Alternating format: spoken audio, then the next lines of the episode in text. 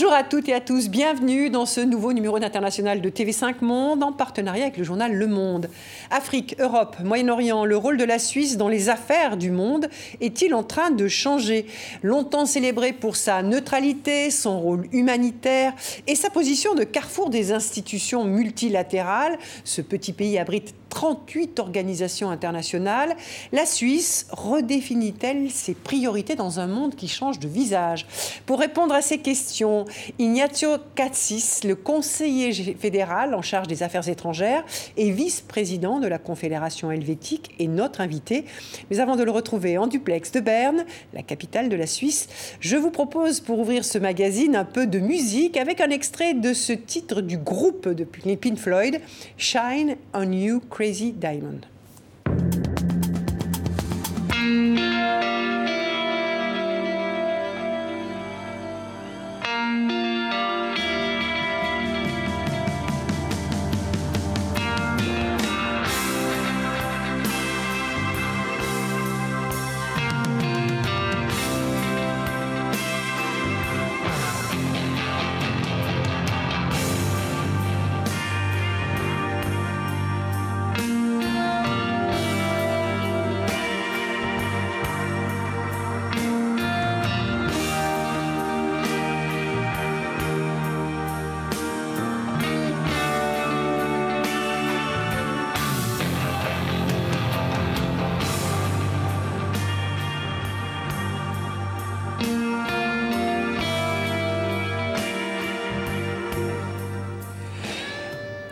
Bonjour Ignacio Cassis.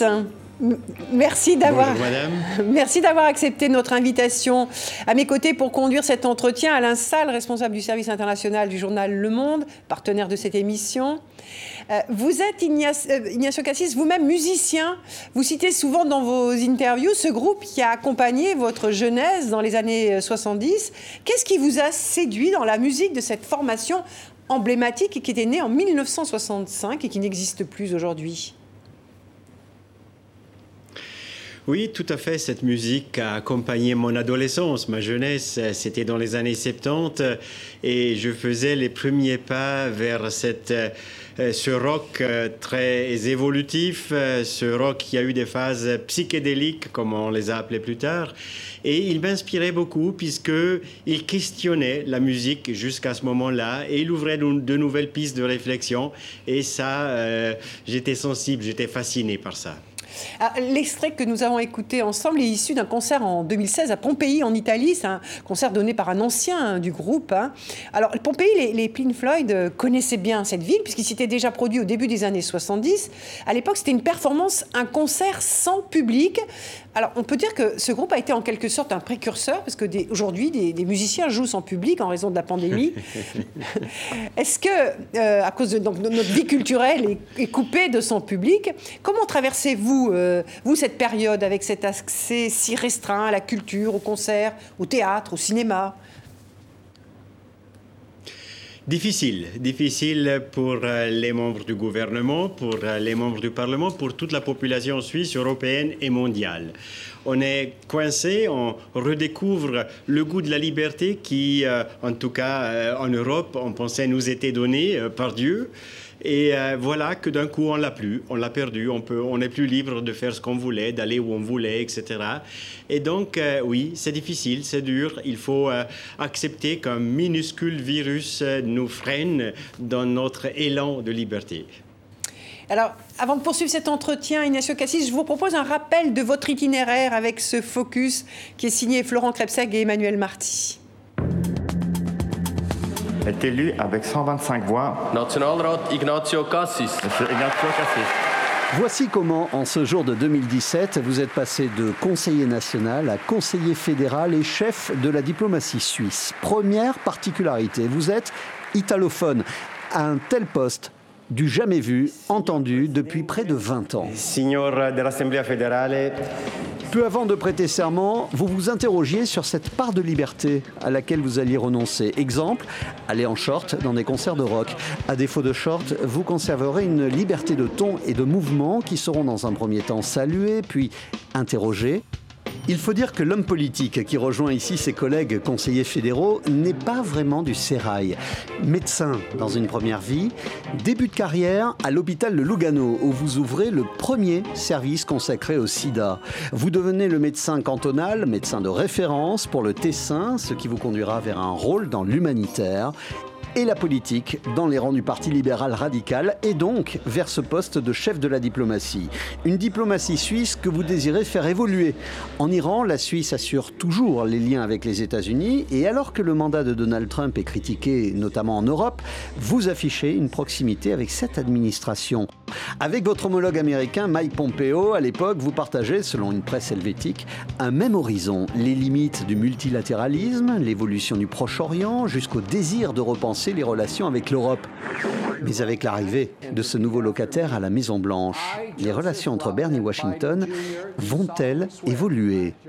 Pour observer les nouveaux caps de votre diplomatie, direction l'Afrique subsaharienne, une feuille de route apparaît et le mois dernier, en six jours, nous vous avons vu en Algérie, au Mali, au Sénégal et en Gambie. Le futur président de la Confédération helvétique que vous êtes semble maintenant se projeter au-delà des montagnes et des idées reçues. Ignacio Cassis, on, va débuter cette émission avec euh, cette actualité, euh, votre visite euh, sur le continent africain le mois dernier, Algérie, Mali, Sénégal et Gambie. ce nouveau cap de votre diplomatie avec ce rapport intitulé Stratégie pour l'Afrique subsaharienne pour 2021-2024, c'est une première. Il a été approuvé en janvier dernier par le Conseil fédéral. Il définit de nouvelles priorités. Je cite notamment de nouvelles opportunités pour la Suisse, partenariat, solidarité et souci du résultat sont rappelés. Alors que faut-il comprendre? Est-ce que la Suisse est en train de réécrire, réévaluer ses relations avec cette partie de l'Afrique, Ignacio Cassis? Laissez-moi tout d'abord exprimer ma, ma, fierté pour cette stratégie qui répond à une question, à vrai dire, assez banale. Quel est le rôle de la Suisse dans dix ans en Afrique? Et j'ai posé cette question vu un peu de ma formation à, caractère scientifique qui essaye d'analyser ce qu'on est en train de faire et vers où on veut aller. Et à partir de cette question, la diplomatie suisse, les spécialistes que nous avons chez nous se sont interrogés sur le chemin de la Suisse et qu'est-ce qui change? Le monde évolue, la Suisse évolue, l'Afrique évolue. Et donc le rôle et la coopération entre Suisse et Afrique, elle évolue aussi. Mais alors, est-ce que ça veut dire qu'il y aura moins de médiation, plus d'échanges économiques? C'est cet axe que vous priorisez aujourd'hui dans les relations que vous allez entretenir avec euh, certains pays de ce continent? Non, non, il n'y aura pas moins de médiation. Je crois qu'on a ces dernières années même augmenté notre activité de bons offices qui font euh, le trademark de la Suisse euh, dans le monde. Donc euh, c'est un atout, c'est un instrument que nous savons, que nous connaissons bien, que nous utilisons bien aussi. Mais il est impératif de ne pas en rester là, puisque pas toute l'Afrique a besoin de ça. Il y a une Afrique qui s'est beaucoup développée au cours des dernières années et avec laquelle nous voulons avoir un rôle de partenaire euh, avec un même regard et s'interroger sur euh, quels sont les domaines où on peut évoluer ensemble. Je pense à la prospérité, évidemment, à la différenciation économique, mais je pense aussi à la durabilité. J'ai signé euh, il y a quelques jours au Sénégal avec ma collègue la ministre des Affaires étrangères Aïssa Tassaltol, euh, on a signé un Memorandum of Understanding pour coopérer dans le cadre de l'accord euh, contre le changement climatique de Paris. Donc euh, l'Afrique est très très grande, elle a de multiples facettes et il faut trouver là le bon chemin avec chaque pays de ce continent. Est-ce qu'il faut faire évoluer l'aide au développement en Afrique et dans quel sens selon vous? Dans notre stratégie de coopération internationale, nous avons abandonné euh, le mot aide au développement justement parce que nous estimons qu'avec les pays africains, on doit avoir un rôle de partenaire. Et je disais, dans l'évolution de notre coopération internationale, nous allons concentrer nos efforts sur le continent africain. Donc nous évoluons, oui, dans le sens où nous allons renforcer euh, notre présence et en matière de coopération internationale et en matière de coopération euh, économique et aussi en matière diplomatique. Nous allons augmenter notre présence diplomatique dans plusieurs pays, dans le Mali que j'ai visité, qui aujourd'hui n'a qu'un bureau de coopération internationale. Eh ben, nous sommes en train de, disons, d'ouvrir une, représentation diplomatique et pour augmenter justement notre présence aussi dans cette région du Sahel où la paix, la prospérité, les droits de l'homme restent malheureusement à, l'heure actuelle le thème prédominant. Alors justement, puisque vous parlez du, Mali, Ignacio Cassis, euh, c'est un pays en, grande fragilité, avec euh, des conflits armés, une instabilité politique. Vous dites que euh, vous allez augmenter votre présence diplomatique dans ce pays pour aider à, peut-être une recherche de paix, de stabilité dans la région. Mais Concrètement, qu'est-ce que cela veut dire? Euh, Quelle carte la Suisse peut jouer dans la crise majeure que traverse à la fois le Mali et cette zone, le Sahel, qui est une des zones que vous avez priorisées dans votre rapport? Tout à fait. Le Sahel, euh, nous avons cinq chapitres dans ce rapport. Trois chapitres sont dédiés à des zones fragiles, si on peut les appeler comme ça. Un chapitre euh, aux Lyon africains, donc aux pays qui, sont, qui, se développent, qui se développent de manière rapide. Et un chapitre, on en parle peu, mais c'est le chapitre du multilatéralisme africain qui gagne en importance chaque année qui passe. Et donc, on doit aussi s'adapter. Pour la région du Mali, euh, nous avons actuellement une présence qui est essentiellement, essentiellement d'aide au développement, comme vous l'avez appelé, et d'aide humanitaire, évidemment. Nous sommes présents dans la mission de l'ONU MINUSMA euh, au Mali avec des policiers, avec des militaires suisses, pour surtout des supports logistiques, évidemment. Et nous aimerions aider, euh, et c'est ce que j'ai communiqué au président du Mali et à mon homologue, nous, nous désirons être à leur disposition avec notre savoir-faire, par exemple, dans euh, un champ très concret qui est la rédaction de la Constitution. Il y a un gouvernement de transition au Mali qui va vers des élections. Il s'agit donc d'organiser des élections libres, contrôlées, sûres, et de préparer un texte de constitution, une nouvelle constitution, qui puisse être à l'auteur des ambitions euh, du Mali. Là, la Suisse a un savoir qu'elle met volontiers à disposition. Quel bilan vous, faites, vous, des différentes interventions qu'il y a eu au Mali et dans, euh, et dans, le Sahel? Je parle de la mission Barkhane, mais aussi de, du rôle de, la MINUSMA, de, du, travail du G5 Sahel. Est-ce que vous avez l'impression que ça évolue vers euh, une certaine stabilisation ou au contraire, ça ne sert pas à grand-chose? Alors, c'est très difficile d'être devin, évidemment, mais euh, je crois que euh, j'ai parlé de ce régime de transition au Mali. Il va vers des élections qui, euh, espérons, puissent être démocratiques. Le MINUSMA est en train de faire un travail formidable dans la région. Le G5 Sahel, peut-être, il n'a pas obtenu tous les buts qu'ils avaient, mais il faut se poser la question qu'est-ce qui serait passé si on n'avait pas eu cette intervention avec un rôle euh, fort de la France. Euh, je crois que euh, la, région reste difficile, hein, donc il ne faut pas quelque part tomber dans, un optimisme exagéré. Mais il ne faut pas non plus être résigné. Il faut regarder de l'avant et aider à faire un pas après l'autre. Ça prendra du temps, mais je suis convaincu que cette région pourra retrouver stabilité et paix.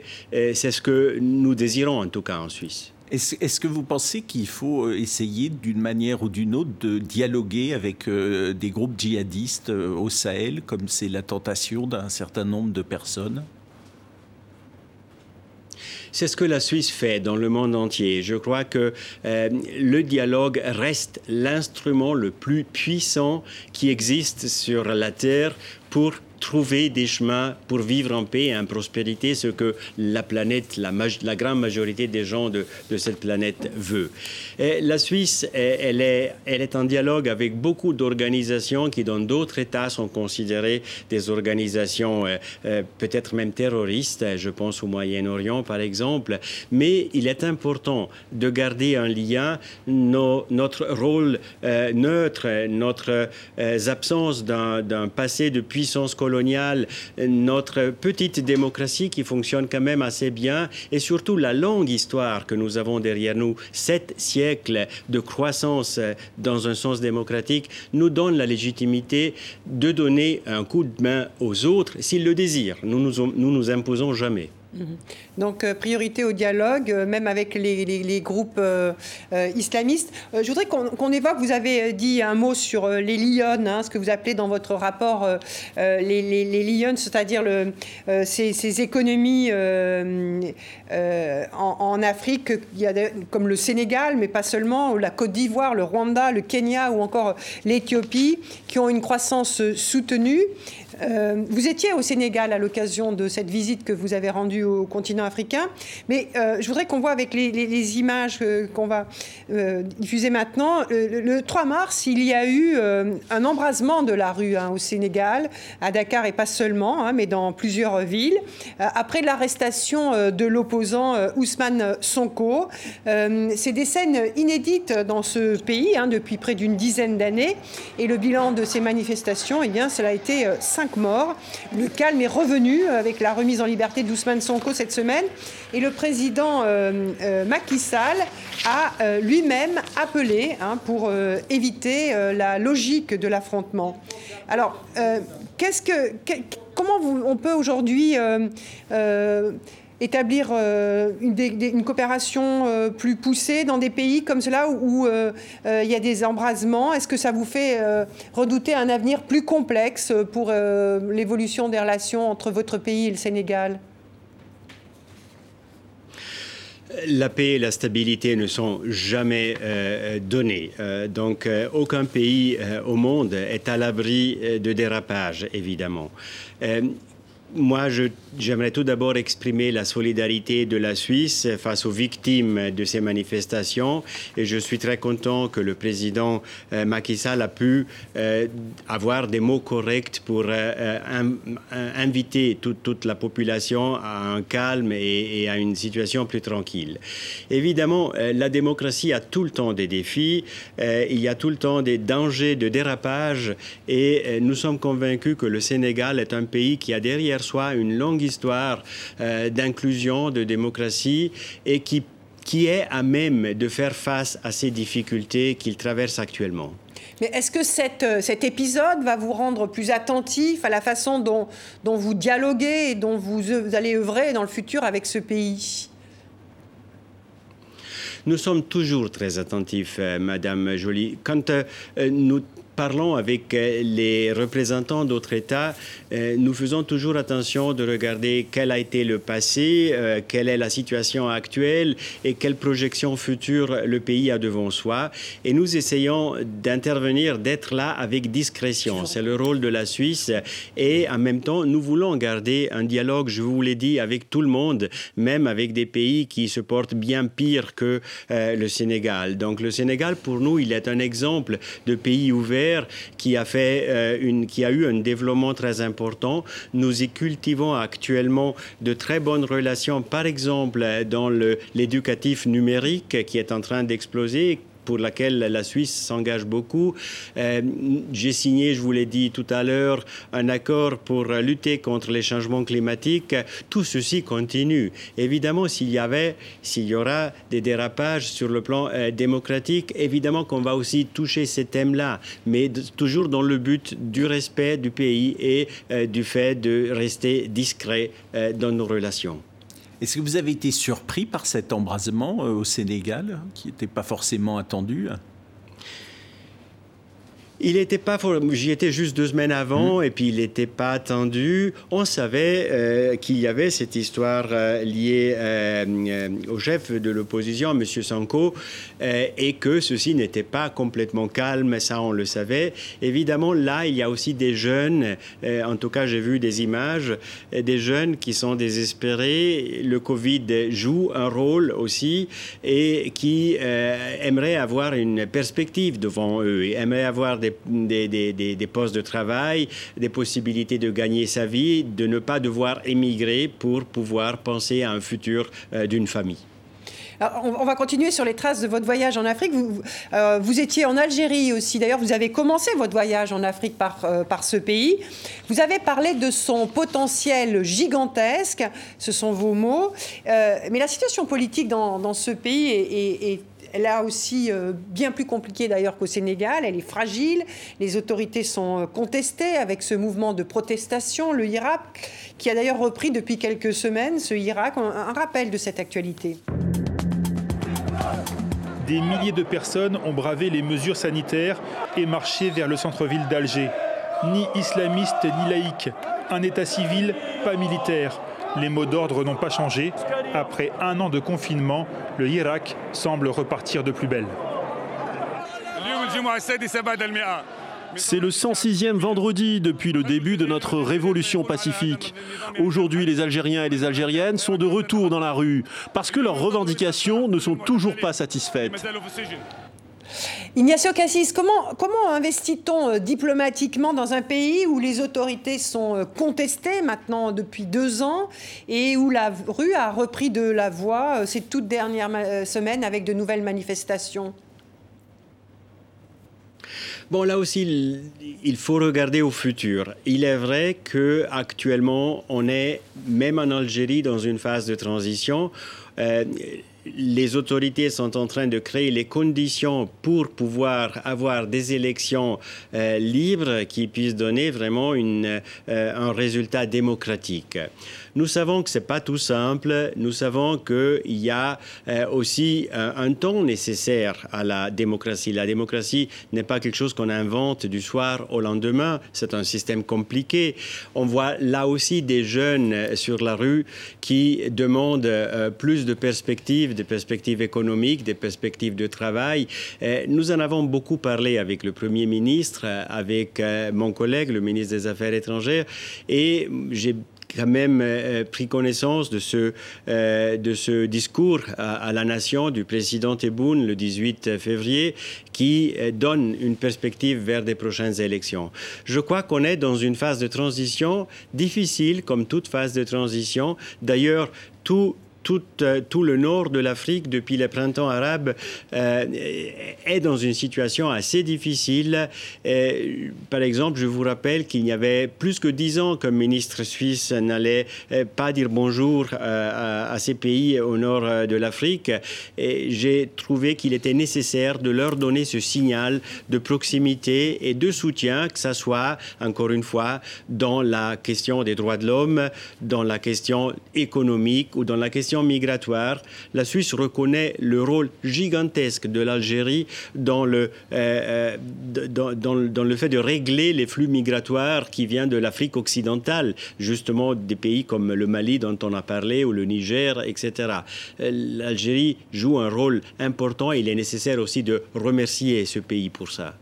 Mais est-ce qu'il n'y a pas quand même un danger à avoir euh, une absence de réponse politique? Parce que c'est quand même ce, euh, ce qu'on voit aujourd'hui en Algérie par rapport à toutes ces aspirations de la jeunesse, euh, de la jeunesse algérienne dans la rue et les discours des dirigeants qui ont succédé à M. Bouteflika n'ont pas répondu à leurs attentes et l'inquiétude reste vive et l'horizon semble assez bouché euh, économiquement et politiquement pour eux. Je vois euh, cette difficulté, évidemment. Dans les colloques que j'ai pu avoir, j'ai ressenti la, volonté de donner des perspectives, d'éclairer l'horizon euh, dont vous parlez. On m'a beaucoup parlé de diversification économique. Il y a des projets que la Suisse fait avec l'Algérie dans la formation professionnelle. Euh, par exemple, des apprentis qui apprennent un métier, qui sont après disponibles sur le marché intérieur, qui ne doivent pas quitter le pays pour avoir un futur. Et évidemment, tout ceci ne peut qu'avoir lieu si les conditions cadres du pays, donc l'état de droit, la démocratie, les droits de l'homme, sont, euh, consolidés. J'ai pu avoir le sentiment dans ces colloques que euh, le but est d'aller dans cette direction. Là, encore une fois, on n'y arrive pas du soir au lendemain. Il y a des années d'histoire derrière et il faut surmonter cette histoire et aller de l'avant. Alors vous dites qu'il faut du temps. Euh, vous venez de parler des, droits de l'homme, de l'état de droit. Euh, vous avez toujours dit que vous étiez sceptique hein, concernant la, diplomatie du, haut-parleur, mais vous avez euh, affirmé avoir alerté et abordé franchement la question de la liberté d'expression avec le pouvoir algérien. à l'époque, d'ailleurs, notre correspondant, le journaliste Khaled Rayani, était en prison. Depuis, il est en liberté provisoire. Un certain nombre de, de prisonniers d'opinion ont également été relâchés. Euh, est-ce que la liberté euh, d'expression, les respects des droits de l'homme sont essentiels à la promotion des échanges entre Berne et Alger? Ils sont au cœur de nos préoccupations, bien sûr. Euh, nous les thématisons euh, de manière régulière et continue avec tous les pays, même avec les pays qui violent les droits de l'homme. Je pense, et je vous le répète, euh, qu'il est nécessaire de garder un dialogue, puisque l'absence de dialogue serait l'alternative, et l'absence de dialogue n'est d'aucun soutien aux personnes, aux victimes des, des, droits de l'homme, des droits individuels. Votre collaborateur Drarini était euh, aussi dans nos colloques euh, quand j'étais à, Alger. Et euh, on a parlé de la liberté d'expression, on a parlé de la liberté des médias. tout n'est pas encore peut-être comme dans un monde idéal nous aimerions qu'il soit. Mais encore une fois, je crois qu'il y a la conscience que ceci est en train d'évoluer et que ceci évolue dans la bonne direction. Évidemment, là, encore une fois, il y a le désir d'aller beaucoup plus rapide de ce que peut-être certaines institutions ou certaines parties de la population peuvent accepter. Et là, c'est toute la difficulté de la démocratie. Euh, je ne peux pas vous parler d'une démocratie rapide. La démocratie suisse est aussi très lente. Elle a eu des siècles d'évolution, mais euh, ceci nous a permis d'être très solides. Et donc, voilà, il faut, avoir un peu de patience et ne jamais arrêter de lutter pour un futur meilleur. Est-ce que je dois, comprendre dans vos propos, euh, Ignacio Cassis, que l'Algérie est un pays qui viole euh, la liberté d'expression et les droits de l'homme? C'est la critique qu'on fait tout le temps à l'Algérie et c'est pour ça qu'on en, qu'on en, a parlé aussi avec euh, le Premier ministre et avec euh, le ministre des Affaires étrangères. Et, là, je crois qu'il y a eu la possibilité d'avoir un colloque franc en Corse justement sur des personnes comme votre collaborateur qui ont été après libérés grâce à la grâce présidentielle. Et euh, je pense qu'il il est important de toucher ces thèmes, même dans les pays, disons, européens même dans les pays euh, euh, qu'on appelle développés, la question des droits de l'homme reste une question centrale. Les dérapages euh, de l'autorité de l'État envers les droits individuels du citoyen sont toujours une préoccupation, même en Suisse. Euh, par rapport à ce que, euh, ce que Françoise évoquait sur la diplomatie du, haut-parleur euh, que vous n'aimez pas, est-ce que ça veut dire que au fond c'est plus efficace de parler des droits de l'homme lors de rencontres particulières que, au fond, publiquement, qui est une façon d'adresser un message public à l'État, mais aussi aux gens qui souffrent de cette absence de droits de l'homme dans, dans les pays et qui sont heureux d'entendre quelqu'un de l'extérieur venir l'évoquer. Alors, effectivement, la Suisse ne soutient pas la diplomatie de l'eau-parleur. Euh, la Suisse a toujours euh, fait preuve euh, de retenue au niveau, disons, de l'expression publique. C'est aussi son histoire. C'est son histoire de neutralité. C'est son histoire de ne pas être part d'alliances, de grandes alliances. Nous ne pouvons pas nous baser ni sur euh, l'Union européenne, ni sur l'OTAN, ni sur d'autres alliances qui touchent la majorité des pays du continent européen. Et donc, nous avons appris, encore une fois, à avoir, une diplomatie efficace sans besoin de crier euh, toute notre déception dans des tweets, dans des médias, dans des médias sociaux, etc. C'est notre tradition et je crois que l'efficacité de cette manière de faire est plus élevée que cette manière, euh, disons, de donner euh, libre expression à toute frustration qu'on ressent dans les médias sociaux.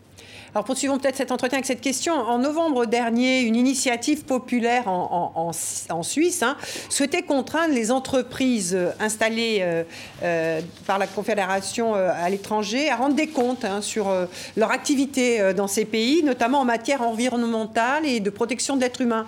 Le, texte, par exemple, exigeait que les entreprises actives à l'étranger, les entreprises suisses, leurs fournisseurs, leurs partenaires commerciaux, donc des multinationales, soient désormais également responsables de leurs actes devant la justice Alors cette initiative a été rejetée, le Conseil fédéral lui-même y était opposé, et il a élaboré un contre-projet qui reprend en, partie ces exigences, mais sans l'aspect contraignant. Est-ce que ce contre-projet est une façon de préserver avant tout les intérêts des entreprises suisses?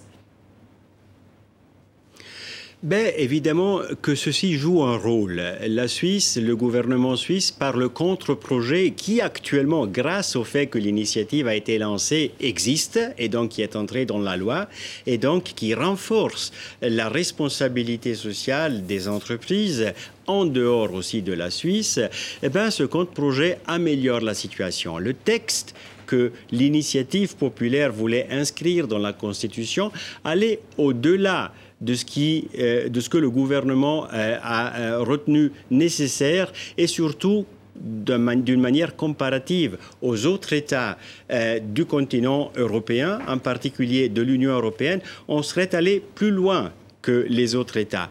Et donc, on aurait eu des désavantages sur le plan économique aussi, mais non seulement au niveau international. Donc, vous voyez ce fine-tuning se évoluer selon la direction dans laquelle le monde évolue, mais sans vouloir en trop faire pour ne pas avoir des effets négatifs par rapport à d'autres. Alors, portant peut-être pour une autre région du monde, euh, le, Proche-Orient, vous étiez, le Moyen-Orient, vous étiez en Iran en septembre dernier. Nos téléspectateurs n'en ont peut-être pas connaissance, mais c'est la Suisse hein, qui représente à Téhéran les intérêts américains depuis 1980, depuis la rupture des relations diplomatiques entre les États-Unis et l'Iran. Elle permet aussi la transmission, euh, la Suisse permet la transmission de, messages confidentiels entre les deux pays.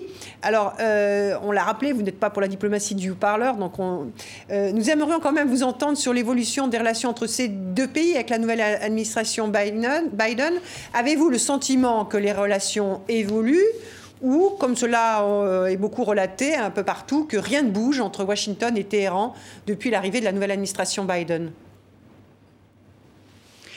Tout d'abord, je, je vous remercie de me poser cette question qui me permet encore de rebondir sur la diplomatie de l'eau-parleur. Si la Suisse peut jouer le rôle qu'elle joue depuis, qu'elle joue depuis 41 ans à Téhéran, c'est-à-dire à garder, à garder ouvert un dialogue entre l'Iran et les États-Unis, c'est justement grâce à sa discrétion, au fait qu'elle n'a pas marié la diplomatie de l'eau-parleur. Euh, nous avons ce rôle qui est très difficile parce que, tout le monde le sait, c'est deux pays qui euh, ne pensent pas de la même manière et qui agissent aussi de manière très différente. Mais euh, notre rôle est bien apprécié des deux côtés parce que justement, il permet de garder même un minimum de dialogue entre ces deux pays. Maintenant, euh, euh, ce rôle que nous avons, il est indépendant, euh, du gouvernement américain jusqu'au moment où le gouvernement américain nous confirme euh, d'avoir ce rôle. Une fois, c'est des républicains, une fois, c'est des démocrates. Depuis 41 ans, nous en avons passé plusieurs. Et euh, c'est toujours une évolution très lente, parfois en mieux, parfois en pire. Mais euh, nous sommes toujours là et nous aidons toujours à éviter que des guerres se développent et que des crises explosent avec la nouvelle administration Biden, euh, c'est trop tôt pour dire ce qui changera. Pour l'instant, nous, euh, continuons de, faire, de donner nos, nos, bons offices et de le faire de manière discrète. Et donc, euh, je ne suis pas en mesure de vous raconter les détails de, ce travail. Il y a eu quand même enfin, une différence majeure entre la période Trump et puis la, volonté de, de, M. Biden. C'est c'est la question de l'accord euh, sur le nucléaire iranien. Euh, que, que Washington avait dénoncé à l'époque de, Trump. Et là, Joe Biden a dit qu'il voulait revenir dans, dans, cet accord. Est-ce que vous, ça vous semble aujourd'hui possible en observant un peu ce qui se passe aussi à, à Téhéran? Est-ce que le moment est mûr? Est-ce que Téhéran a aussi envie de revenir vraiment dans cet accord ou pas? Tout d'abord, j'aimerais souligner le fait que euh, la Suisse soutient cet accord. euh, avec toute sa force. Mais ceci, justement, en tant que pays indépendant. Dans notre rôle euh, de bons offices entre les États-Unis et, et, Téhéran, évidemment, nous pouvons tout simplement essayer de créer des conditions favorables à ce que les deux parties recommencent à parler de ça. Il est vrai est-ce que vous avez dit que le nouveau président américain a déclaré vouloir euh, euh, rechercher euh, une, une, voie dans cette direction? La seule chose que je peux vous dire, c'est que nous allons faire tout le possible pour qu'il la trouve, tout en sachant la difficulté de la tâche. Est-ce que vous avez essayé de convaincre messieurs Trump et Pompeo qu'il ne fallait pas sortir du JCPOA De l'accord? Nous, a, encore une fois, nous avons fait toutes les démarches nécessaires pour inviter euh, les parties prenantes à cet accord à ne pas le quitter. Euh, là aussi, nous avons communiqué publiquement notre regret de la décision américaine euh, sur le plan encore une fois, d'un pays indépendant qui s'exprime, on le fait et on dit clairement et en même temps, nous n'avons pas le pouvoir, euh, quelque part, euh, d'obliger les deux parties à se retrouver. Mais euh, nous avons, grâce à notre position particulière, la possibilité de les amener à se parler davantage ensemble pour retrouver un chemin. Ce ne sera pas facile, même maintenant, mais nous l'espérons beaucoup parce que la Suisse soutient avec conviction cet accord. Alors, euh, Ignacio Cassis, de ce côté-là du monde, il y a aussi la question du conflit israélo-palestinien. Sous l'ancien président Donald Trump, la contribution américaine à l'UNRWA, cette agence des Nations Unies en charge des réfugiés palestiniens, a été suspendue. Israël et les États-Unis considéraient que l'UNRWA participait à la non-résolution du conflit. Vous aviez dit vous-même en 2018 que cette agence fait partie du problème israélo-palestinien plutôt que de la solution. Cette position avait un peu heurté, hein, d'ailleurs, en Suisse et même à l'étranger, Berne soutenant historiquement l'UNRWA. Alors vous avez, euh, comment dire, euh, peut-être je dirais pas regretter, mais en tout cas, vous avez dit que peut-être que cette expression n'était pas la bonne à l'époque chez nos confrères de la RTS, tout en revendiquant la légitimité de questionner un engagement. Alors, qu'est-ce que vous vouliez dire exactement, euh, Ignacio Cassis, à propos de, de, l'UNRWA?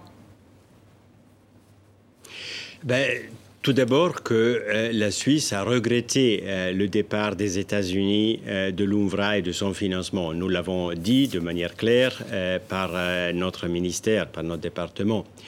Deuxièmement, le questionnement dans ma carrière politique. Le questionnement peut être lié aussi à ma formation médicale.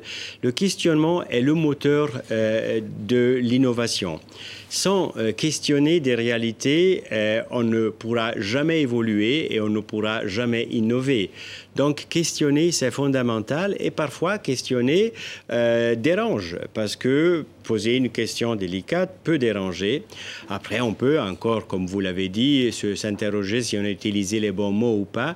Mais euh, une organisation pour des réfugiés qui euh, est née après la Deuxième Guerre mondiale pour 700 000 personnes et qui, 70 ans après, existe toujours pour plus de 5 millions, se questionner si elle est durable, je crois que c'est correct. Et en même temps, on peut après répondre à la question euh, qu'on a posée, comme on l'a fait au gouvernement suisse par un rapport qui dit oui, euh, effectivement, l'évolution n'est pas une évolution durable, mais faute de mieux, il n'y a pas d'alternative pour l'instant. Donc la Suisse a reconduit aussi son financement pour euh, les prochaines années de cette organisation, tout en sachant que son évolution n'est pas durable. Mhm. Alors vous avez aussi, d'une certaine façon, euh, questionné, même si euh, vous dites y être très attaché, et en soulignant son importance, mais vous avez aussi questionné le multilatéralisme à propos de la performance des Nations Unies. Hein. vous avez souligné la, la nécessaire efficacité de cette institution, tout en redoutant qu'elle ne devienne qu'un salon de discussion inutile avec des discours qui se répètent, particulièrement dans un nouvel ordre mondial très, que vous avez appelé très multicentré. Alors, les Nations Unies, Ignacio Cassis, elles sont inefficaces selon vous? Elles ne remplissent pas le rôle qui devrait être le leur? Euh, vous mélangez maintenant deux notions différentes et je crois qu'il faut euh, rester très analytique dans l'action. Euh, le questionnement sur l'efficience de fonctionnement du multilatéralisme est une question différente que celle qui questionne l'existence du multilatéralisme. Le multilatéralisme en tant que tel, est, on, en a fêté, en 2019 la naissance des, du multilatéralisme avec la Société des Nations à Genève en, 2000, en, 1919, donc est le centenaire. J'ai même fait, une publication là-dessus parce que c'était tellement passionnant et intéressant cette histoire. Le multilatéralisme, on en a besoin, surtout nous, les, les petits pays, les pays qui n'ont pas la plus grande armées de la planète, qui ne sont pas les plus riches du monde, etc. Donc là, on a besoin d'un système de règles, puisque la force des règles soit plus forte que la force militaire. Euh, c'est évident. Ceci ne doit pas nous empêcher d'être aveugles face à l'efficience du fonctionnement du multilatéralisme. Donc, il est encore une fois très légitime et même nécessaire, si on veut garantir euh, la, la survie du multilatéralisme au XXIe siècle, de s'interroger est-ce qu'on fait toujours la bonne chose et est-ce qu'on la fait toujours bien? La bonne chose. Et c'est ça, c'est ce genre de questions qui peuvent paraître dérangeantes, mais qui sont fondamentales si on veut penser au futur et à la légitimité future euh, des organisations multilatérales. Mais est-ce que c'est le bon moment euh, de poser ces questions quand, euh, quand elles subissent, que ce soit les Nations Unies ou l'Agence des réfugiés palestiniens, des attaques assez virulentes, en l'occurrence des États-Unis à cette, cette époque-là. Et vos interrogations pouvaient euh, participer, au fond, à l'affaiblissement de ces institutions. Euh, je ne partage pas cet avis. Ce n'est jamais le bon moment d'interroger sur des questions délicates. Et si vous dites, est-ce qu'elles sont déjà dans une situation difficile? Mais c'est bien là qu'il faut s'interroger. Pourquoi elles sont dans une situation difficile? En quoi la crédibilité est en train de diminuer? C'est justement les questions de fond qu'il faut, qu'il faut se poser en ce moment-là. Si on aime, si on ne veut pas déranger, ce n'est jamais le bon moment pour poser les bonnes questions. Mhm. Donc la crédibilité et l'efficacité interrogent quand même sur la, réalité de, et l'existence de cette, de cette institution. Euh, la, Suisse est candidate à, un siège non permanent au Conseil de sécurité des Nations Unies. Alors pour aller dans le même sens que le questionnement d'Alain Salle, est-ce que ce questionnement ne risque-t-il pas de nuire à votre candidature? Encore une fois, l'être candidat euh, au Conseil de sécurité des Nations Unies, l'être critique sur le fonctionnement euh, d'une organisation multilatérale, c'est un signe d'amour vers ces organisations. C'est le signe que le bon fonctionnement de cette organisation nous tient à cœur. La Suisse s'engage, même à l'UNVRA qu'on a questionné. On est maintenant dans le comité des réformes de l'UNVRA parce que on sait que si cette organisation doit exister, eh bien, qu'elle puisse exister de manière la meilleure possible, la plus efficace, la plus efficiente possible, sans antisémitisme. C'est tous des choses qui nous sont à cœur, qui nous tiennent à cœur. D'ailleurs, j'ai rencontré pour euh, cette euh, organisation ONVRA euh, le nouveau directeur général à qui j'ai souligné la nécessité et la participation, le soutien de la Suisse dans le train de réforme que le secrétaire général de l'ONU, M. Guterres, a décidé de faire dans cette organisation suite aussi aux difficultés qui étaient là. Le Conseil de sécurité, c'est un grand débat en Suisse, évidemment, parce que, voilà, il y a des gens qui disent, un pays neutre eh, qui rentre dans, dans la salle de commande, disons, de, de la, plus puissante de l'ONU, est-ce qu'on ne sera pas dans des situations très difficiles euh, où un arbitrage sera difficile, etc. Euh, la question est légitime. Il ne faut pas démoniser les gens qui posent cette question. Il faut simplement expliquer, encore une fois expliquer et dire oui, il y aura peut-être des situations difficiles, mais nous sommes convaincus, et d'autres pays neutres sont déjà passés par là, qu'il non seulement il est possible, mais il est même nécessaire que des pays neutres puissent être là pour ce rôle d'arbitrage entre les grandes puissances. C'est là notre destin d'un petit pays qui a euh, compris comment euh, se comprendre quand on parle des langues différentes, et c'est le cas en Suisse. Alors il nous reste juste une petite dizaine de minutes, hein, le temps passe. Euh, il y a une partie du monde euh, où la Suisse entretient des rapports privilégiés sans être membre de ces institutions, c'est l'Union européenne. des accords bilatéraux lui permettent presque de commercer, d'échanger comme un membre hein, de l'Union européenne, sans en faire partie. Et puis depuis 2014, il y a cette négociation plus large d'un accord cadre qui n'a toujours pas abouti. Hein. Alors pour l'Union européenne, la négociation pour elle est achevée depuis 2018. Euh, a été d'ailleurs très occupée par d'autres dossiers comme le Brexit. Côté suisse, cela bloque sur plusieurs questions, souveraineté, des aspects matériels comme euh, la garantie des salaires suisses. Alors, euh, vous avez nommé un secrétaire d'État, hein, Livia Le, en charge de cette question pour faire avancer des négociations. Ils ont repris. Mais enfin, cet accord de 2018, cette version, est-ce qu'elle est encore d'actualité? Bon, tout d'abord, euh, là aussi, une petite prémisse. La Suisse est au cœur du continent européen. Je suis en train de parler français avec vous. Ma langue maternelle est l'italien. On parle beaucoup l'allemand en Suisse. Et qui avons-nous autour de nous? L'Autriche, l'Allemagne, la France, l'Italie. Donc, euh, nous sommes quelque part une partie de ces pays de l'Union européenne, de ces pays fondateurs de l'Union européenne. Et nous en, euh, nous en partageons le destin. Nous sommes évidemment une partie d'un même, euh, même destin collectif. Mais notre histoire nous a amené à rechercher de manière presque désespérée au cours des siècles cette, cette indépendance. Et euh, nous avons cette démocratie directe. Le gouvernement n'est pas libre de décider de faire un accord avec l'Union européenne. Il doit avoir l'aval du Parlement et l'aval du peuple dans une situation comme ça. Donc, nous devons trouver le meilleur chemin possible pour être intégré euh, autant que possible, tout en, gardant la plus grande indépendance que le peuple veut garder. Et là, c'est un, euh, en tant que médecin, je vous dis, c'est un, un microdosage, des microgrammes, comme pour les pharmaciens, euh, que nous devons trouver avec l'Union européenne. Nous discutons depuis des années maintenant et nous sommes dans la phase finale de ces discussions qui devraient nous permettre d'avoir au clair quelle est la différence entre les désirs de l'Union européenne et les désirs de la Suisse, et puis décider politiquement est-ce qu'on est en mesure de dépasser ce delta, cette différence, ou est-ce qu'on doit euh, s'arrêter, faire une pause de réflexion et puis s'engager euh, plus en avant? Mais ces, difficultés que vous mentionnez sont parties quand même d'une votation en 2012 sur euh, la liberté de, de, circulation, Quelle était, qui était promue par euh, l'UDC, le parti d'extrême droite euh, suisse. Est-ce que quelle était votre position d'ailleurs sur cette sur cette votation et comment arriver à une solution? Alors, vous n'avez la chronologie n'est pas tout à fait correcte, euh, Monsieur.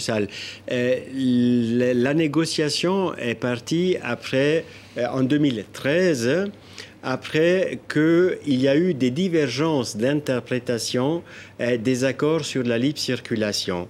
Et avec cette négociation, nous voulions trouver un mécanisme de réglage des différends euh, entre la Suisse et l'Union européenne et de reprise du droit euh, européen pour les parties du marché intérieur de l'Union européenne auxquelles la Suisse accède. La Suisse n'a pas un accès comme tous les autres les autres membres de l'Union européenne au marché de l'Union européenne, mais elle a un accès partiel.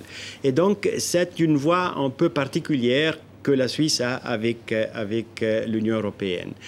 Ce dont vous parlez, c'était une initiative populaire euh, en 2014, qui voulait dire stop à, à l'accord sur la libre circulation des personnes.